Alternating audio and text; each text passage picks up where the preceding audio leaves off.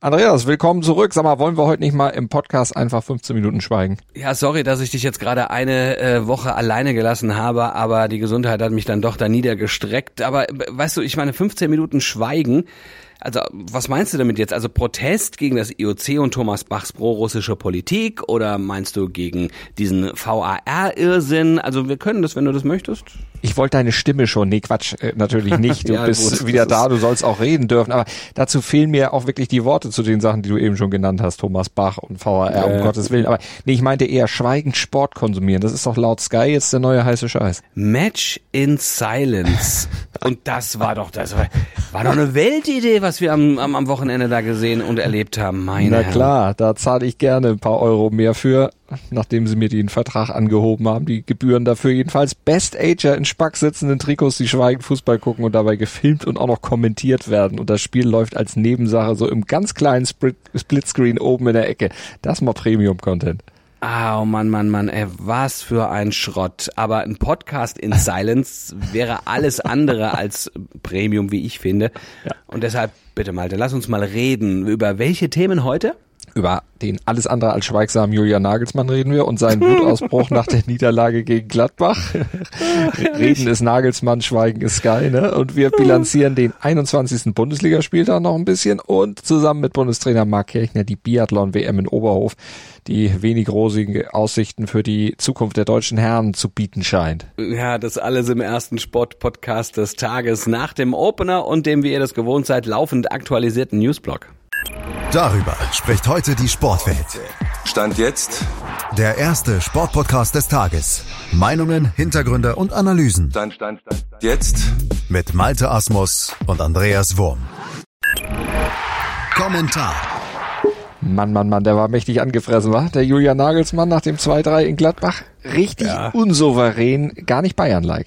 Ja, da hast du natürlich recht. Aber man muss natürlich auch irgendwie so ein bisschen, also ich habe natürlich ein bisschen Verständnis für ihn. Erst, also wird er vom Schiri und dann vom VAR noch, also wird die Mannschaft krass benachteiligt, wie ich finde. Es gibt auch andere, die haben das ganz anders gesehen. Meiner Ansicht nach aber wegen nichts. Ja. Äh, zumindest wegen einer ziemlich unglücklichen Situation mit wenig Fingerspitzengefühl seitens der Unparteiischen. In Unterzahl äh, spielen dann die Bayern 80 Minuten ne? und dann stellen sich auch noch nach dem Upamecano-Platzverweis seine zehn restlichen Spieler beim Verteidigen so dämlich an. Auch, auch das ist nicht Bayern-like, wie du gerade gesagt hast. Also fangen sich da unnötige Gegentore und machen sich das Leben selbst schwer. Also ich kann seinen Ärger da auch komplett nachvollziehen und ich find's auch irgendwo auch erfrischend authentisch, ne? wenn da mal einer wirklich richtig seinem Ärger Luft macht. Aber die Wortwahl, ja gut, die war jetzt nicht so fein und er muss natürlich auch wissen, dass er beim Rumwüten eben nicht unbeobachtet bleibt. Ne? Also die Wände in Stadien haben definitiv Ohren, so viel Kameras wieder rumstehen und Mikrofone und die Mixzone ja erst recht. Ne? Und dass sowas natürlich Konsequenzen haben wird, Schlagzeilen und Strafe durchs DFB-Sportgericht ist ja auch zwangsläufig. Ja, klar. Ich meine, Kölns Baumgart hat das ähm, gestern ganz, ganz schön gesagt. Er hat gesagt, Leute, bleibt mal äh, ruhig, ihr wollt doch immer Emotionen und so. Und, und man darf eben wirklich nicht alles auf die Goldwaage legen. Er sagte auch, er hat ja selbst eingesehen, dass er da Mist erzählt hat, dass die Wortwahl total falsch war. Aber hängt's halt auch nicht größer auf, als es sowieso ist. Ich meine, weißt du, die ganzen Kritiker und die Experten, ne, die kommen jetzt natürlich, und das hat Baumgart auch gesagt, der kommt jetzt scheinheilig aus ihren Löchern. Ne? Mhm. Lothar Matthäus zum Beispiel, ja. Also also äh, der sagt, äh, hat riesen kritisiert, das darf ihm nicht passieren. Genauso ja auch Didi Hamann, der sowieso immer alles anders weiß als alle anderen. ähm, aber denken wir mal an Lothar Matthäus in den 90er Jahren, nach dem Spiel beim Karlsruher SC, wie er da rumwütete. Erinnerst du dich noch dran? Legendär. Am Mikro von Babak Milani und bei Sat 1 dann auch nochmal direkt in die Kamera so ein Beschiss gerufen, ne? Also, ja. ich glaube, damals ja. ging's gegen Helmut Krug, aber das war doch ähnlich wie jetzt eigentlich. Ja, klar, und es zeigt eben auch, also damals war Matthäus ziemlich angefressen und angespannt, aber es zeigt eben auch, wie angespannt Julian Nagelsmann jetzt im Moment gerade ist, wie groß der Druck ist. Ja, Stand jetzt lastet da ein immenser Druck auf ihm, auf dem ganzen Team. Er hat es in diesem Falle natürlich nach außen transportiert.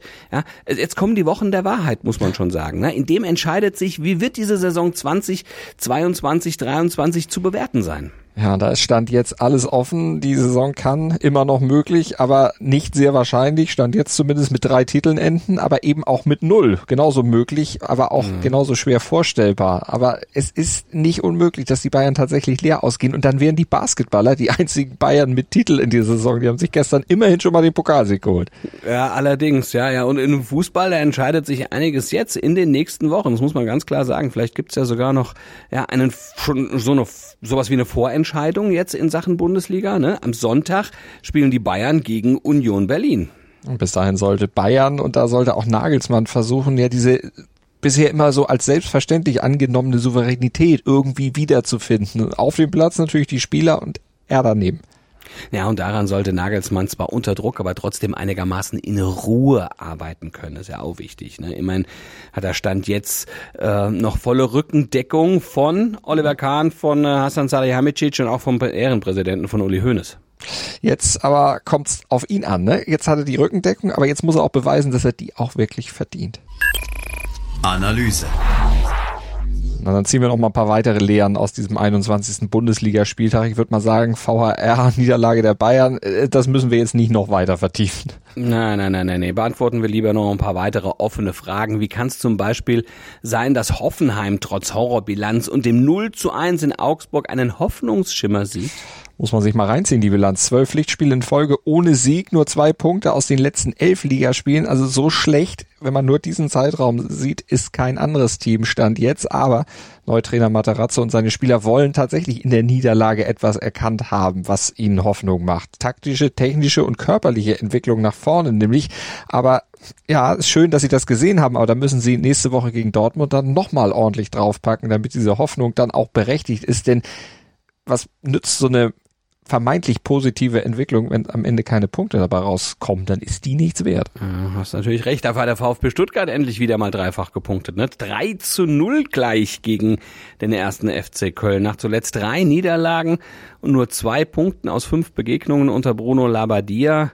Also wie, wie haben die das jetzt gemacht, den ersten Sieg geholt? Das ja, mit Risiko, da durch Risiko, taktisch und personell, da ist äh, Labadia einiges eingegangen. Also der Torwartwechsel von Florian Müller zu Fabian Bredlow zum Beispiel, der war durchaus gewagt, wurde aber belohnt. Der VfB spielte erstmals seit zwei Jahren, seit 32 Spielen zu Hause zu Null. Lag auch daran, dass in der Abwehr Konstantinos Mavropanos durch oder für Dan Axel Sagadou reinkam. Dazu kam dann noch ein bisschen mehr Konzentration, paar mehr Chancen, mehr Balleroberung in der gegnerischen Hälfte als zuletzt, ja, und dann starke Effizienz vorm Tor und dann gewinnst du auch mal wieder. Hoffenheimer Blaupause vielleicht. Ja, ja gut, und Leipzig tankte in Wolfsburg. Ne? Selbstvertrauen für das Duell gegen Manchester City. Na, muss man sich auch ein bisschen Selbstvertrauen holen. Der Sportclub Freiburg hat schon im Februar jetzt das Saisonziel 40 Punkte erreicht, wobei man sagen muss, da haben sie, glaube ich, auch ein bisschen tief gestapelt durch den Sieg in Bochum allerdings. Ja, ja und Frankfurt absolvierte gegen Werder Bremen einen souveränen, also es ist ein Anschwitzen quasi für das Spiel gegen Napoli. Ja. Welche Erkenntnisse ziehst du jetzt noch aus den Sonntagsspielen? Ja, Schalke holt mit dem vierten 0-0 in Folge einen Ligarekord, der ihnen selbst in der Endabrechnung aber möglicherweise wenig nützen wird und Union Berlin aber den Sprung an die Tabellenspitze verwertet. Die reisen damit als Jäger nächste Woche nach München.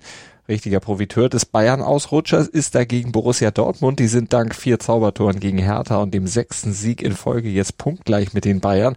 Aber sie haben diesen 4 zu 1 Sieg gegen Hertha mit einer möglicherweise schweren Verletzung von Karim Adeyemi erkauft und Bayer Leverkusen hat bei seiner Aufholjagd im Rennen um die Europacup-Plätze einen schweren Rückschlag hinnehmen müssen. Bayer verlor gegen Mainz 05 mit 2 zu 3 und hat nun als Zehnter bereits 11 Punkte Rückstand auf Platz 6. Analyse. Die Biathlon-Weltmeisterschaft in Oberhof ist gestern mit den Massenstartrennen zu Ende gegangen. Ja, das waren die Weltmeisterschaften, das muss man sagen, des Überfliegers Johannes Tignes Bö, auch wenn er am Ende dann doch nicht sieben Goldmedaillen geholt hat. Da ging ihm dann wohl etwas noch die Puste aus, aber mal ganz ehrlich, fünfmal Gold, einmal Silber, einmal Bronze, überragend. Du trittst an und du nimmst Edelmetall mit und dann fünfmal Gold dabei. Also der konnte aber auch gerade in den ersten Tagen hat er ja nach Belieben gemacht, was er wollte. Also er ist der absolute Gewinner dieser Weltmeisterschaft. Genau wie aus deutscher Sicht Denise Hermann Wick, muss man sagen. Ne? Es ist auch eine Gewinnerin, trotz des enttäuschenden 24. Platzes gestern beim Massenstart. Aber Gold im Sprint, Silber in der Verfolgung und zum Abschluss dann noch Silber mit der Staffel das mit 34 Jahren, das war wirklich sehr, sehr stark. Teammama, wie ja, sie genannt klar. wurde mit ihren 34 Jahren. Sie ist aber leistungsmäßig wirklich vorweggegangen. Die hat gezeigt, was eine Mama muss. Die hat ein gutes Vorbild abgegeben.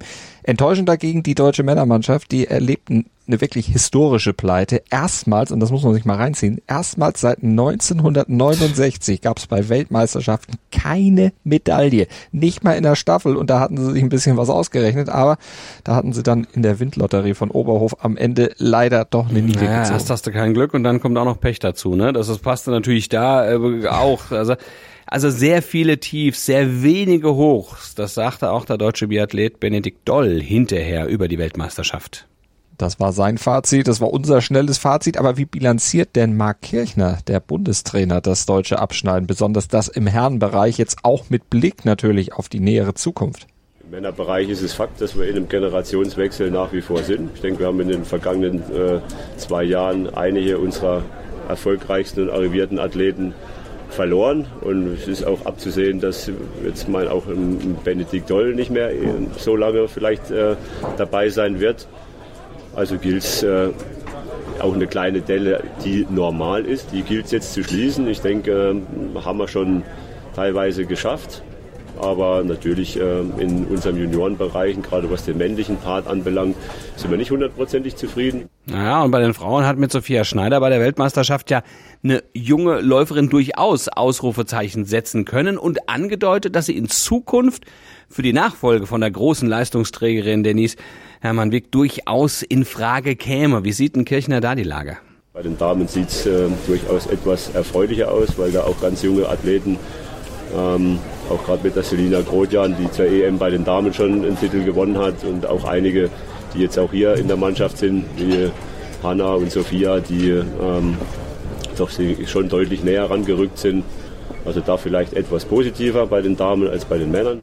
Aber, das hatte Kirchner auch gesagt, große Sorgen mache ihm die Situation bei den Männern trotzdem nicht. Dellen bei Generationenwechseln, die seien ja eher normal, hat er gesagt.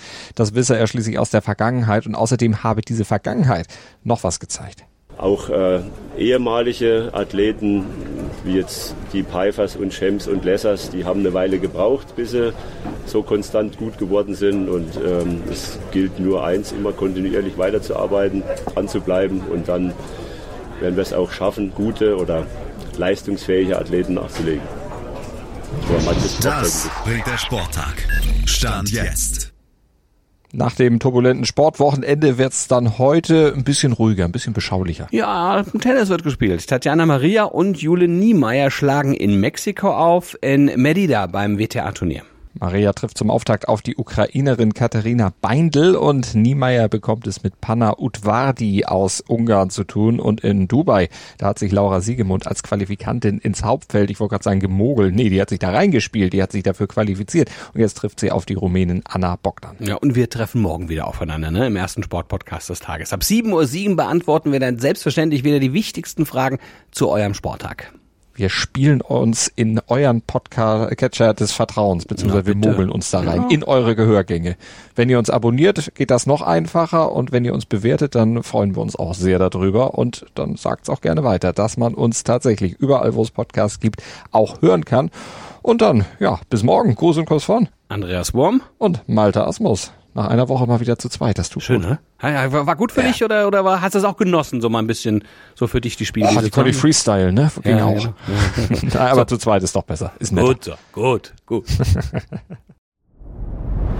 Dir hat dieser Podcast gefallen? Dann klicke jetzt auf Abonnieren und empfehle ihn weiter. Bleib immer auf dem Laufenden und folge uns bei Twitter, Instagram und Facebook. Mehr Podcasts aus der weiten Welt des Sports findest du auf meinsportpodcast.de.